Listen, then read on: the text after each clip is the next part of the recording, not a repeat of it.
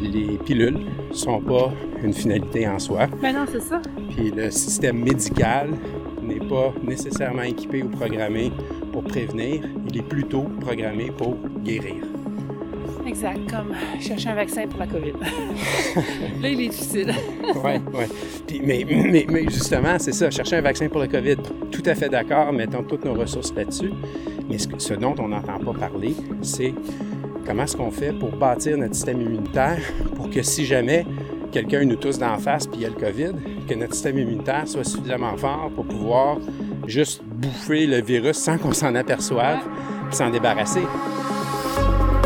Au cours des 30 dernières années seulement, il y a eu des découvertes extraordinaires sur l'alimentation, l'entraînement, l'espace mental et le repos, défaisant ce qu'on prenait pour des vérités. En parallèle, avant même qu'on se rencontre, Patrice et moi ont développé une passion pour toutes ces découvertes.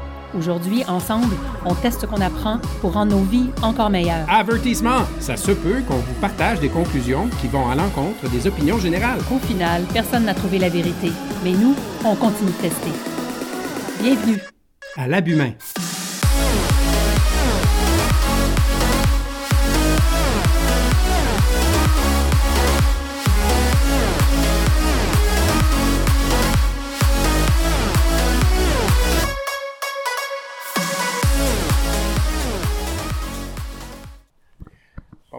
Salut!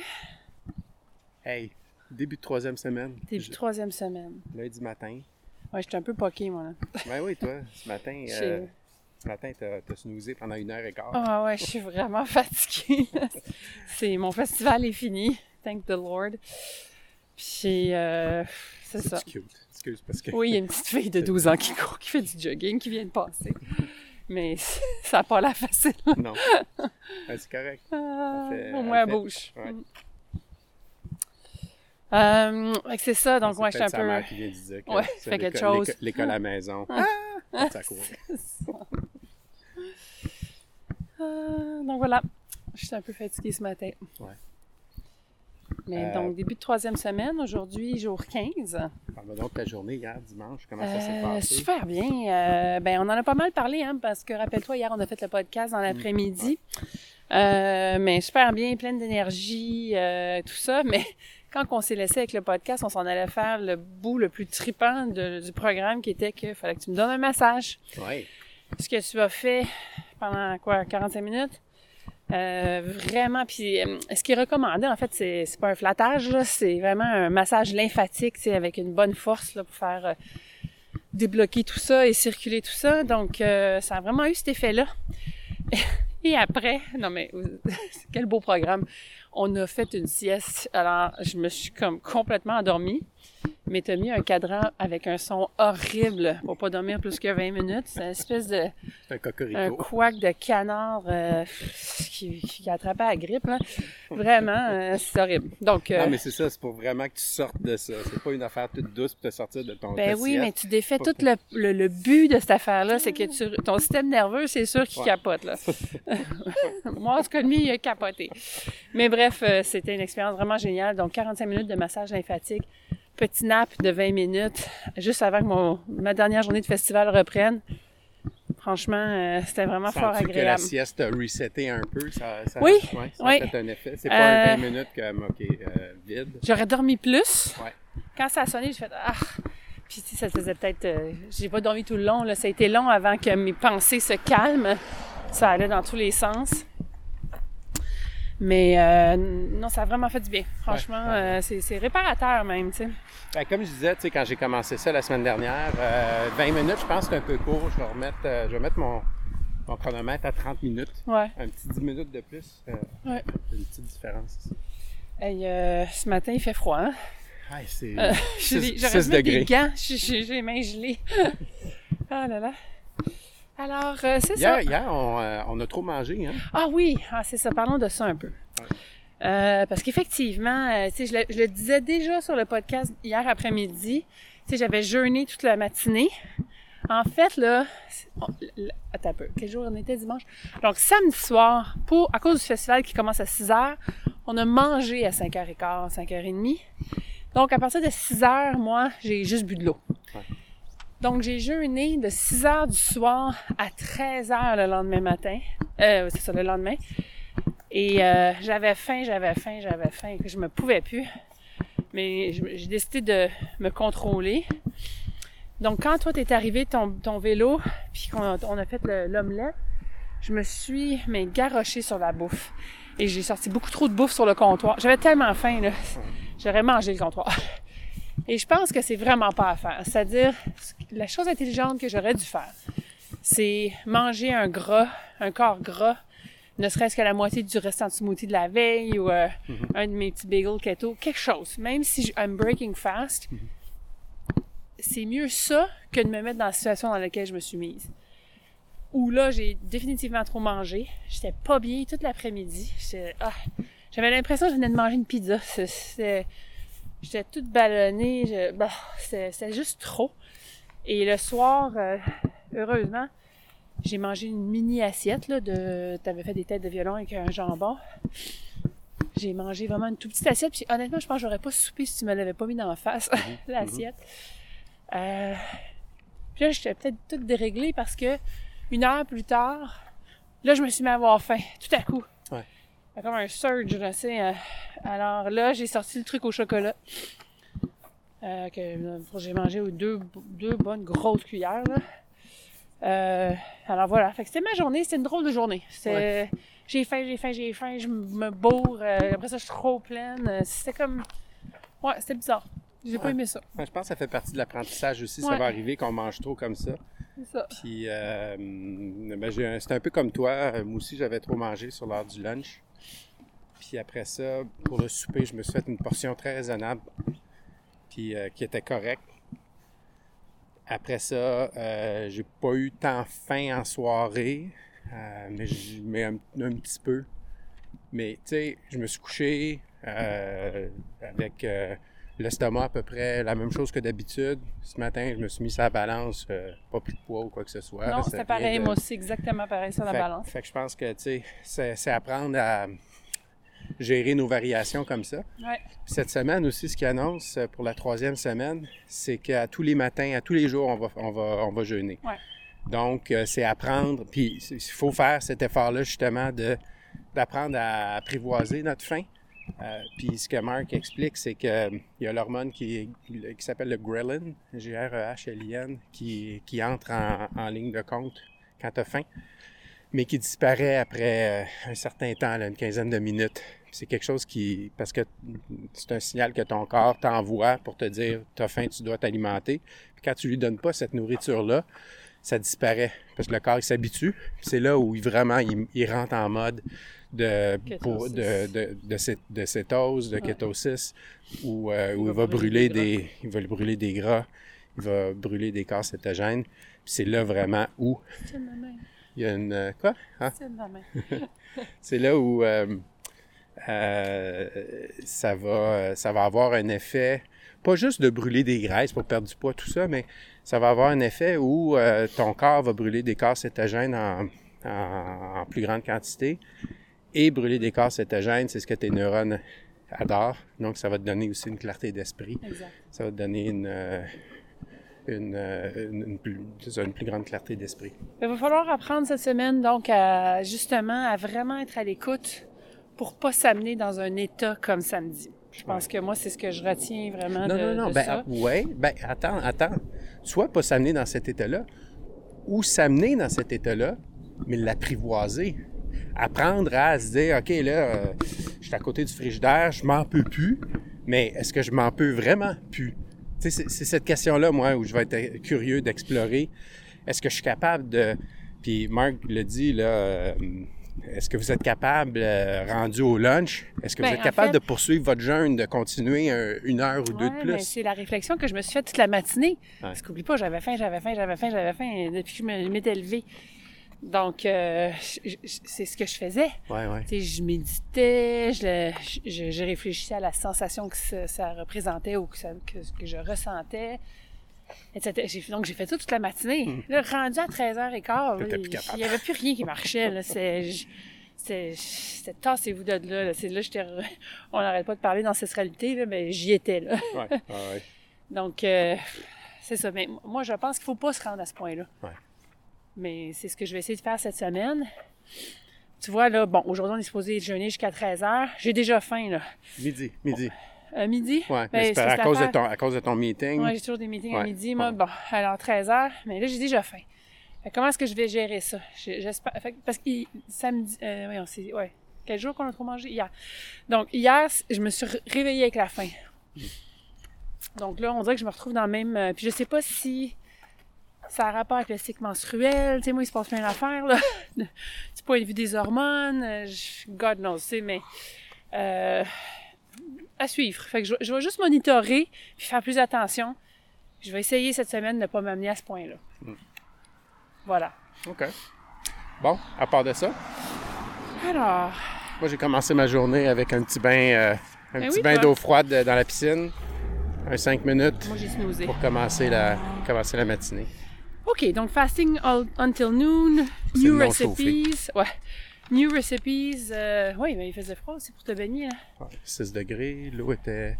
L'eau, euh, ben, elle a réchauffé au cours des derniers jours. Là, elle, devait être à, je sais pas moi, 16-17. Donc, il fallait essayer des nouvelles recettes cette semaine. Mais c'est un peu bizarre qu'ils nous disent ça parce que c'est ça qu'on fait depuis deux semaines. Excusez-moi, je me mouche. Euh, movement and physical fitness. Donc, euh, toujours se faire un strength workout. Là, par contre, tu vois, je trouve ça cool. Euh, depuis le début, je dirais quasiment, j'ai pas pris une journée de pause euh, d'entraînement physique. Là. Ce qui est correct parce que l'entraînement physique est moins intense et justement plus soutenu et régulier. Tu sais, je, me- je me serais pas entraînée euh, comme on faisait avant, sans me prendre des pauses là, aux deux, trois jours. Là. Mais euh, là, aujourd'hui, justement, parce que je suis très fatiguée, je vais bouger, je vais marcher, je vais continuer à bouger autour de mon bureau, faire des squats, tout ça aujourd'hui. Mais j'ai pas fait le strength training session de 12 minutes. Je me suis donné cette pause-là, même s'il disait de le faire. C'est correct? Ben, fle- flexibilité mentale. C'est ça. Je me suis levée en me disant, non, tu sais-tu sors- quoi? C'est- Je suis fatiguée, là. Non, mais Anne, tu sors d'un, tu sors d'un festival de 4 jours. Là, où tes journées euh, finissaient pas à 5-6 heures. Non. Elles finissaient à, à 10 heures. Puis après ça, tu avais un Zoom call avec ton équipe à 11 heures le soir. Ouais, ouais. Donc, euh, il faut absolument se donner un break dans ce temps-là, s'écouter. Puis, euh, puis hier, ça finit plus tard que ça. Hier, ça finit, le, le festival s'est terminé à 11h. Donc, euh, c'était beaucoup plus long. Alors, je m'écoute aujourd'hui d'un point de vue physique. Puis, tu sais, j'ai. Après ça, je me dis, bon, je, je manque un strength training de 12 minutes et non pas un entraînement de 2 heures. Fait que c'est pas grave. L'important, c'est que je vais bouger toute la journée. Ouais. Ça, c'est important de pas l'arrêter, même si je me sens puis on marche. fatiguée. Puis on marche là encore ce On est matin. en train de marcher, c'est ça. L'air frais est super bon en ce moment. De, de se mettre dans des conditions, de pas tout le temps être à l'aise de façon climatique. Je pense que nous, les Québécois, Canadiens, on est bons là-dedans. Mais euh, justement, là, de Ouais, s'exposer à 6 degrés, là, Ouais. puis de pas se dire « Ah, il fait trop froid, je vais pas aller prendre une marche », ça, c'est bon. Parce que c'est justement de se mettre dans des situations qui nous sortent euh, du quotidien, qui hum, challenge notre corps au point de vue de se réchauffer, euh, puis qui nous, qui nous tiennent en, mode éveillé aussi. Donc, euh, bref, aujourd'hui, physiquement, je vais quand même bouger puis être très active. J'aurais juste pas fait l'entraînement. Euh, mais je vais sûrement me taper des petits push-ups sur le comptoir tantôt. Puis, tout, comment dire, des... C'est intéressant ce que tu dis, justement, les changements climatiques. Je pense qu'on est vraiment privilégié au Québec. Il y en, euh, je veux dire, y en a qui ne sont pas, qui sont pas d'accord avec moi.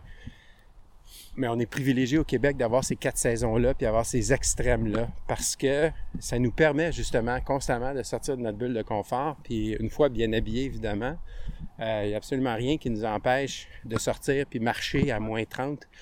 Euh, puis de, prendre, mettre des, combinaisons entre tous ses pantalons, euh, de se mettre des lunettes, euh, de- des, lunettes de ski là, si jamais il neige ou quoi que ce soit, mais on a cette, cette, ce privilège-là de le faire. Puis c'est vraiment juste une question d'équipement.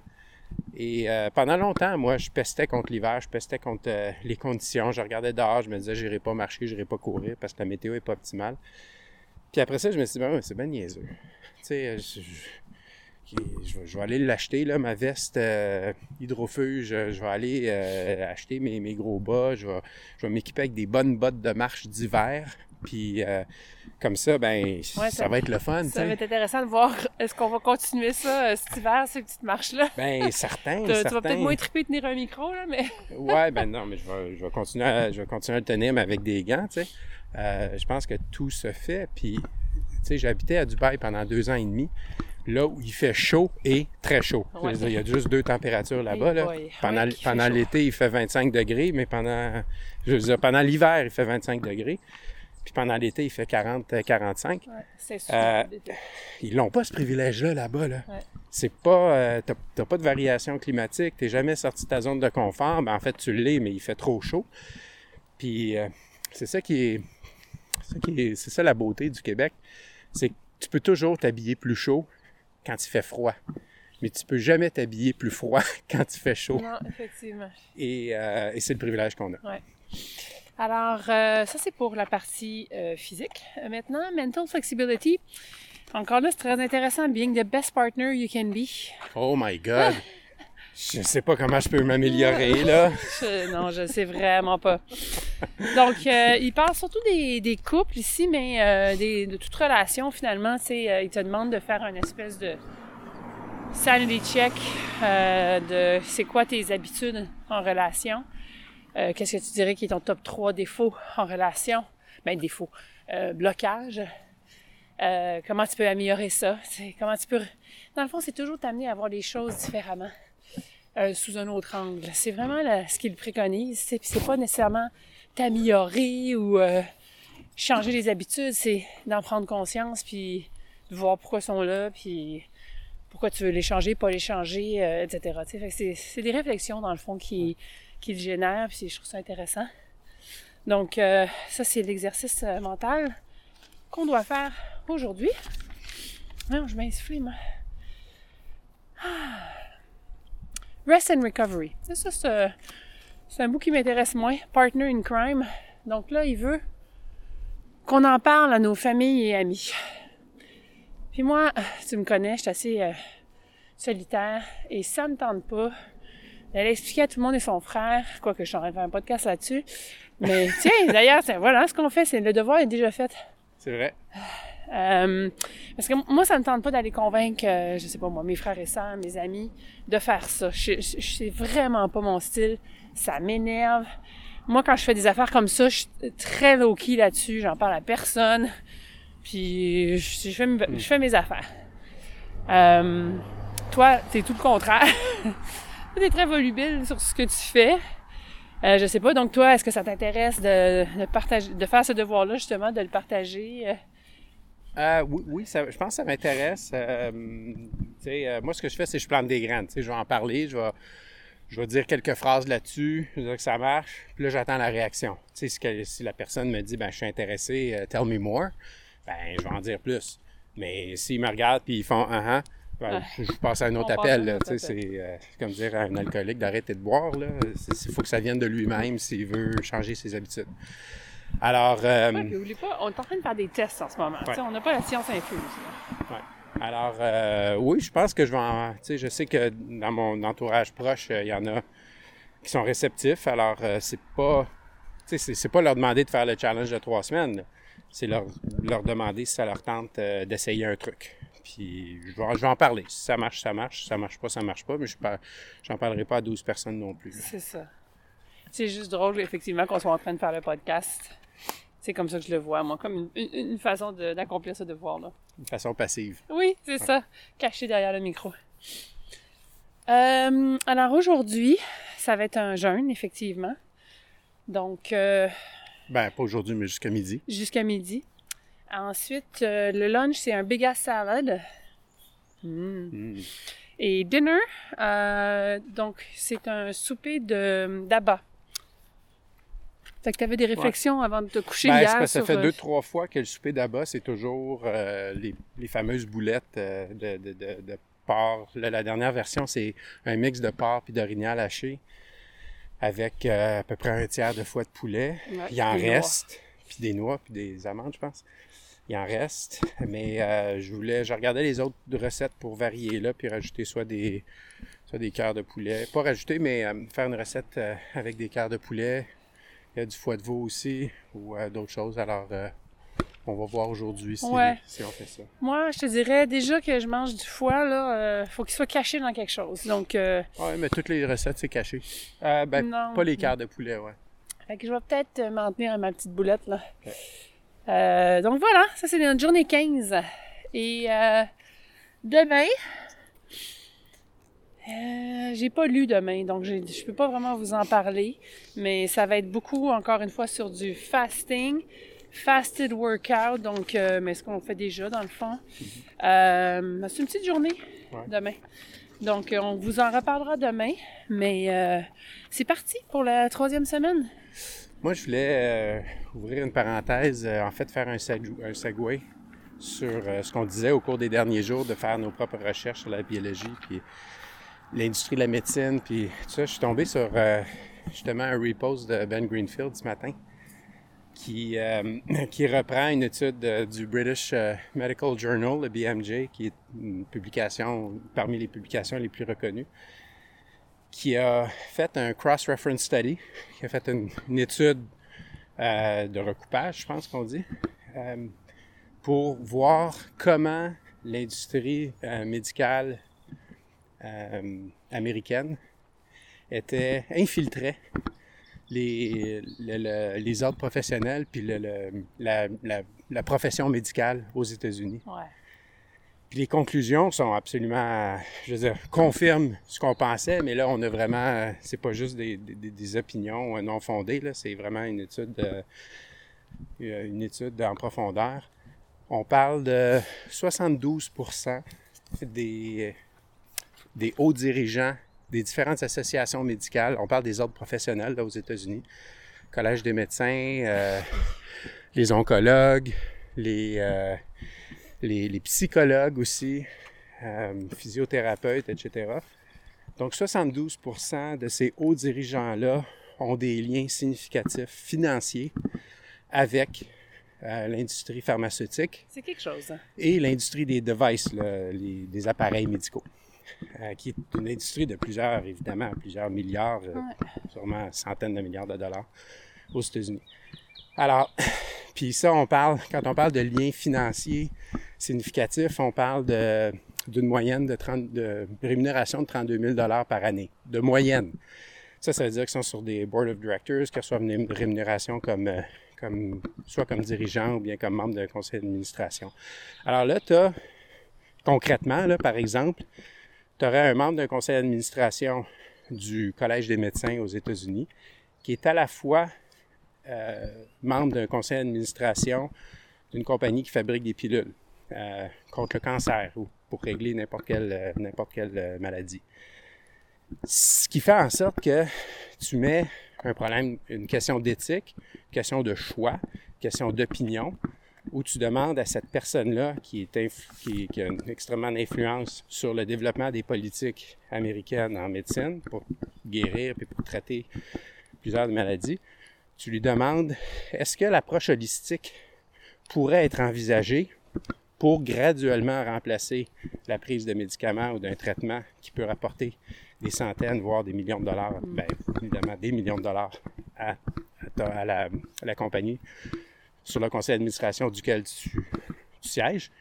Est-ce qu'on pourrait envisager cette méthode al- alternative-là qui viendrait régler le problème en amont et éviterait des, euh, milliers de maladies, de maladies chroniques?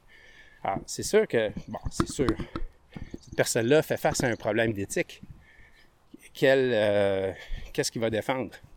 Puis, tu sais, moi, je ne suis pas, pas quelqu'un qui s'indigne. Je ne vais pas dire, euh, sais, Je suis outré! je suis outré. Je ne vais pas commencer à monter aux barricades. Il y en a qui le font, qui le font très bien, puis il faut qu'ils continuent à le faire. Euh, c'est ce qui les anime. Moi, ce qui m'anime, rendu à 50 ans, c'est de prendre cette information-là, de la comprendre, de l'interpréter, puis après ça, de la ramener à moi, de me dire, OK, qu'est-ce que je peux faire pour ne pas être victime de cette espèce de, je ne veux pas l'appeler cette magouille, mais de cette dynamique-là que je pourrais jamais contrôler, puis qui me dépasse, puis qui est beaucoup plus grande que moi? Alors, ma réflexion, c'est de, de voir ça, de constater que, OK, c'est un fait. L'industrie médicale, l'industrie des pilules et euh, puis l'industrie euh, médicale professionnelle couchent ensemble. Euh, ils vont pas mal dans la même direction. Maintenant, l'avantage qu'on a aujourd'hui, c'est qu'on a une plus grande liberté d'information. On a des podcasts, on a des articles, on a des, euh, on, a, Internet évidemment. Donc, on, a, on peut faire nos propres recherches, puis on peut s'éduquer. Et donc, moi, ma mission, c'est de mieux comprendre tout ça pour pouvoir faire mes propres choix qui vont me servir, C'est ça. puis protéger les gens qui sont proches de moi dans la mesure où ils veulent être protégés, puis aider évidemment. Donc, euh, de transmettre l'information au compte-goutte à mes enfants, euh, mes parents, ma soeur, mon entourage, euh, même mes collègues de travail, ceux qui sont réceptifs. Puis, puis c'est tout. Puis si je suis capable de changer la vie d'une personne, ben, tant mieux. Puis si je suis capable de changer la vie de 10 personnes, c'est encore mieux. Mais tu sais, je ne vais pas monter aux barricades pour euh, faire le front page d'un journal pour dire, euh, tu sais, ça, ça marche pas là, ça, ça marche pas. Qu'est-ce que t'en penses toi? Ben, je sais pas si moi j'essaie de sauver la vie des gens autour de moi, mais définitivement j'essaie de, de m'équiper pour ne pas devenir dépendante de ce système-là. Ouais. Euh, moi, c'est ça qui est important pour moi. J'ai été très. euh, J'étais souvent malade quand j'étais jeune. Chaque année, je me tapais euh, 3-4 sinusites, pneumonie, euh, tout ce que tu veux, bronchite. Euh, donc, jamais de maladie grave, là, mais c'était vraiment des, des, infections pulmonaires à répétition, puis euh, de, sinus. Et euh, je me suis souvent ramassée avec à, être obligée d'avoir de- de prendre la médication parce que ça ça guérissait pas. Ça peut durer un mois là, chacun. là. C'était vraiment un enfer. Et euh, ça m'a souvent beaucoup frustrée. Et justement, je me dis bon, depuis que je suis keto, euh, depuis que je m'entraîne, je n'ai plus j'allais dire jamais, mais c'est pas vrai. là. J'en ai de temps en temps, mais c'est très, très rare euh, que je tombe malade. Donc, euh, dans le fond, c'est de s'arranger, de trouver la bonne formule pour soi-même pour éviter de rentrer dans ce système-là. Euh, donc, ça me tente pas d'être à la merci d'un système alors que ma vie est en danger. Donc, tu sais, cancer, Alzheimer, etc. Euh, c'est vraiment pas évident de rentrer dans ce système-là. C'est très épeurant. Tu es tellement à la merci moi, c'est ce que j'entends de toutes les histoires, les histoires de tous les gens qui sont gravement malades et qui se ramassent à l'hôpital. C'est qu'ils se retrouvent dans, un, dans les dédales d'un système euh, où ils ne contrôlent absolument rien, puis en plus, ils vivent la peur de mourir. Donc, euh, c'est ça que moi, je veux éviter à tout prix. Donc, tout ce que tu racontais sur euh, Connectivité. L'interconnectivité entre les fédérations, euh, les entreprises pharmaceutiques, les entreprises qui développent euh, les, équipements euh, médicaux, euh, j'étais, ben, j'étais au courant. Je pense qu'on est tous un peu au courant de, de cette situation-là. Est-ce qu'on en connaît tous les détails? Non. Euh, mais je me dis, c'est pas une bataille que- qui me tente euh, Non. du tout d'amorcer. Ouais. Euh, c'est une bataille perdue d'avance, oublie ça. là. Euh, j'ai- bonne chance celle- celui ou celle qui va s'attaquer à ça, quoi que ça en prend. là. Mais, euh, mais effectivement, la bataille que moi j'ai choisi de prendre, c'est de trouver la solution pour éviter ce système-là de passer à côté et de, de rester totalement autonome et indépendante de ça. Oui, puis ceci étant dit, je vais apporter un bémol à ce que j'ai exprimé comme opinion quand même, c'est que, tu sais, ça se peut qu'on qu'on- qu'on tombe malade d'une maladie grave, ça se peut qu'on développe un cancer, là, puis je vais, je vais sûrement être très heureux, pas faire comme Steve Jobs, là, je vais prendre les traitements qu'on va me recommander, je vais en même temps faire mes recherches, m'assurer que c'est le bon traitement, puis que s'il y en a, ça. voir s'il n'y en a pas d'autres qui sont alternatifs, mais je vais pas refuser tout traitement, là, je condamne pas l'industrie médicale, bien au contraire, on a fait des avancées scientifiques qui sont extraordinaires, on est, euh, l'être humain est, est, euh, est en santé, puis euh, peut euh, prolonger son espérance de vie de façon spectaculaire depuis, depuis euh, comme ça s'est jamais passé dans l'histoire de l'humanité. Mais, ceci étant dit, faut pas être naïf parce que les pilules sont pas une finalité en soi. Mais non, c'est ça. Puis le système médical n'est pas nécessairement équipé ou programmé pour prévenir, il est plutôt programmé pour guérir. Exact, comme chercher un vaccin pour la COVID. là, il est difficile. oui, oui. Mais, mais, mais, justement, c'est ça, chercher un vaccin pour la COVID. Tout à fait d'accord, mettons toutes nos ressources là-dessus. Mais ce, ce dont on n'entend pas parler, c'est comment est-ce qu'on fait pour bâtir notre système immunitaire pour que si jamais quelqu'un nous tousse d'en face puis il y a le COVID, que notre système immunitaire soit suffisamment fort pour pouvoir juste bouffer le virus sans qu'on s'en aperçoive, puis s'en débarrasser. Parce que c'est vraiment les gens avec un système immunitaire vulnérable ou affaibli qui vont pas pouvoir euh, s'en débarrasser de façon efficace. Oui, puis particulièrement les personnes âgées. Ouais. Euh, Marc Chesson en parle de long en large. Il y a un moment où on passait la cinquantaine, euh, j'imagine proche de la soixantaine, il y, a, un moment dans notre tête où on se dit, bon, I give up. je suis arrivé vers la fin. Ouais. Fait que là, j'accepte que ça va être un déclin. Et l'idée, c'est que non, c'est pas parce que tu es en déclin. Euh, en fait, c'est pas parce que tu es en train de vieillir que tu es en déclin. Et c'est pas parce que tu es en train de vieillir que tu peux pas avoir un système immunitaire top-notch. C'est vrai que tu auras pu faire ton, ton sub-3 au marathon, là. mais par contre, ça veut pas dire que tes cellules euh, se doivent d'être en train de dépérir. Bien au contraire. Donc, si tu... Ah, et, là, ce qui arrive, c'est que souvent, la personne âgée va se mettre à manger n'importe quoi, boire plus d'alcool, surtout si elle est à la retraite, etc. Et là, ben, il y a vraiment un vrai déclin qui se fait et elles deviennent plus à risque. Euh, d'un point de vue euh, système immunitaire. Euh, particulièrement, effectivement, celles qui sont démunies financièrement, qui se ramassent dans le CHSLD, là, là, c'est une autre histoire, mais... donc, ce que je trouve intéressant aussi pendant la COVID, c'est qu'on parle de tous dans ton coude, mets-toi un masque, puis il reste à deux mètres, et va prendre, va prendre des marches pour ta santé mentale. Et c'est vrai que Ben pour oui. la santé mentale, c'est excellent, Mais c'est pas juste la santé mentale. mais on parle pas du tout en ce moment, mais comme mes zéro puis une barre, de va faire de l'exercice pour maintenir ton système immunitaire top notch. Ouais. On parle zéro de ça, on parle zéro d'alimentation. En fait, on parle zéro de système immunitaire. Ouais. Ce qui est complètement débile Ouais. dans, dans, dans cette situation-ci. Alors qu'on devrait être en train de dire, oui, là, tous, euh, masque, deux mètres, tout ça, parfait.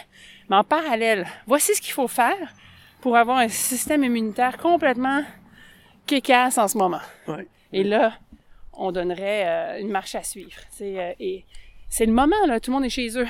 Mais on va pas là du tout. Alors, on, on est encore à régler le problème plutôt que la cause. Est Pierre Lavoie pendant le COVID? C'est un bon que- point, ça. J'y avais même pas pensé. Parce que Pierre Lavoie a lancé un mouvement qui est absolument extraordinaire à la grandeur du Québec. Il veut même le développer à l'international. Et euh, ben c'est ça, les blocs d'énergie. C'est- bouger un peu à tous les jours, à tous les âges. Euh, et l'effet de ça, c'est de développer le système immunitaire. Je pense que Pierre, euh, tu sais, euh, ça aurait été hyper intéressant qu'il rentre là-dedans. Ouais. Maintenant, peut-être qu'il a fait un choix de pas le faire parce que pour, pour différentes raisons, là, puis qui lui appartiennent, puis c'est correct. Sauf que je pense qu'il aurait été un bon complément euh, de, de, de, de- de prévention, parce que c'est un des seuls vraiment qui, ou le seul, le plus gros en tout cas, qui travaille vraiment activement, qui s'investit activement dans la prévention de la maladie et non pas dans la cure, dans la, la- la- la guérison. Ouais. Exact. Donc, euh, ça, c'est vraiment euh, pour faire une grande boucle avec ta première question sur l'industrie euh, du médicament. c'est- vraiment là où moi, j'ai mes, mes intentions se retrouvent, c'est-à-dire de travailler sur la cause et je commence avec moi. Donc, mes résultats à date, c'est que je fais beaucoup, beaucoup, beaucoup, beaucoup moins d'infections euh, pulmonaires euh, ou des sinus. Euh, si j'attrape pas tout ce qui passe euh, comme euh, comme grippe, rhume, etc. Maintenant, ma prochaine étape, ça va être probablement de me focuser sur mon fils, qui a un, TDAH assez sévère, qui prend une médication. J'ai choisi mes batailles parce que déjà, de gérer les comportements, puis le TDAH, c'est une chose en soi. Fait qu'en plus d'imposer une alimentation, bonne chance.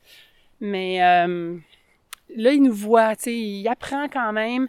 Et euh, je ne vais pas lui faire de promesses, mais il y a beaucoup de- d'études aussi qui démontrent que l'alimentation cétogène peut, euh, diminuer de façon exponentielle les symptômes du TDAH. Alors, euh, ça va être ma, prochaine, ma expérimentation. Je reviens sur ce que tu disais tantôt parce que ça, m'a accroché. Tu quand on vieillit, on n'est plus capable de faire le marathon sub 3, 3 C'est heures. drôle. Oui, oui, non, mais tu sais, puis on, on fait son deuil, mais ce que- Oui, c'est pas ça le but de faire un marathon sub 3. la, la plus grosse erreur, je pense, qu'on fait quand on fait, puis c'est correct, tu sais, de faire des marathons, de se lancer des défis comme ça, là, on, on veut pas, euh, on fait pas, euh, on- nous, on se distance vraiment du le chronic cardio, mais quand même, euh, je pense que ça répond à certains, certains besoins encore d'une grande partie de la population, c'est correct. Mais, euh, tu sais, moi, ça fait 30 ans que je fais du triathlon, puis, euh, tu sais, t'as as le chiffre absolu comme ça de passer le fil d'arrivée à un certain temps, tu sais, pour un triathlon olympique, un triathlon euh, longue distance ou un marathon ou un demi-marathon. Mais, tu sais, c'est pas ça. Ça, c'est la plus grosse erreur que les gens font. C'est de, de, de voir ce chiffre-là comme un chiffre absolu. Ça ne peut pas être un chiffre absolu. Le chiffre vraiment qui compte, le vrai chiffre qui compte, c'est où tu te classes dans ton groupe d'âge. Peu importe. Puis dans une, ça. puis dans une course de, euh, sais, pas une course de, de, campagne là où il y a, huit participants, là. une course où il y a un bon, un bon contingent, puis que tu peux vraiment te mesurer aux autres personnes. Où, où est-ce que tu te situes dans ton groupe d'âge? Pour moi, c'est tout ce qui compte. Parce que, euh, tu sais, si tu fais ton marathon en trois heures, puis que dans ton groupe d'âge, tu finis euh, dans les premiers, ben, où est-ce que tu te compares au fil des ans dans ton groupe d'âge? Fait que tu peux, ton marathon, tu peux le faire en 3h10, 3h15, 3h20, plus au fur et à mesure que tu vas vieillir. Mais dans la mesure où tu continues à te classer de façon constante dans le top 10, ben, tu n'es pas en train de dépérir. Au contraire, tu te maintiens, puis tu es en train d'en distancer un paquet d'autres aussi. Ouais. Alors, pour moi, c'est ça, c'est c'est- c'est- quand je, quand je fais un triathlon puis que je regarde mes résultats, je regarde pas le temps parce que de toute façon, ça varie selon euh, le dénivelé, selon la température, selon le vent, un paquet de choses. Euh, mais ce que je vais regarder, c'est hey, où est-ce que je suis? Je suis-tu dans le top, dans, dans le top half? Ouais. Dans la première moitié? Ouais, great, victoire. Est-ce que je suis dans le bottom half? Contre-performance. Alors, je me compare. Mon comparatif, c'est mon groupe d'âge. Ouais. Puis dans mon sexe, évidemment, là, parmi les hommes. Alors, euh, puis ça, ben, dans tous les résultats, les classifications sont par groupe d'âge. Alors ça, ça c'est... Tu sais, il faut arrêter de dire... euh, j'ai fait un, un triathlon en moins de deux heures et demie. Ou en- ça n'a rien à voir. Tu fais le triathlon Esprit à Montréal, tu vas faire un temps de fou parce que c'est sur le circuit Gilles Villeneuve puis ça roule bien. c'est- plat. Puis c'est plat. Là, tu vas- après ça, tu vas faire tremblant avec euh, un gros dénivelé. Puis tu vas le faire en 15 minutes de plus. Tu vas te dire, ah, j'ai- j'ai- j'aimerais tellement ça faire le même temps qu'au Esprit. Là. Ça- Mais non, ça n'a pas, d'a- ça, ça a pas rapport. Va comparer avec ton groupe d'âge sur la même course, sur le même parcours. Puis c'est euh, c'est ça ton bonheur. Bien dit. Merci. Alors On est- voilà, on est on est, on est de retour. Mais écoute, je pense qu'on a marché plus vite que d'habitude. C'est C'est peut-être pour ça que tu avais le souffle un peu court aujourd'hui. Oui, On a fini ça en 36 minutes. D'habitude, on prend une minute ou deux de plus. c'est vrai? Ouais. Bon, tu vois, on accélère notre, euh, notre rythme. Alors, euh, journée 15 aujourd'hui, puis on se retrouve demain pour la 16e. Salut! Merci de nous avoir écoutés. Suivez-nous à labumain.com pour poursuivre la discussion et découvrir nos produits. N'oubliez pas de visiter iTunes pour nous donner des étoiles. Comme ça, plus de gens pourront, comme vous, commencer à tester. À bientôt! Dans un autre main.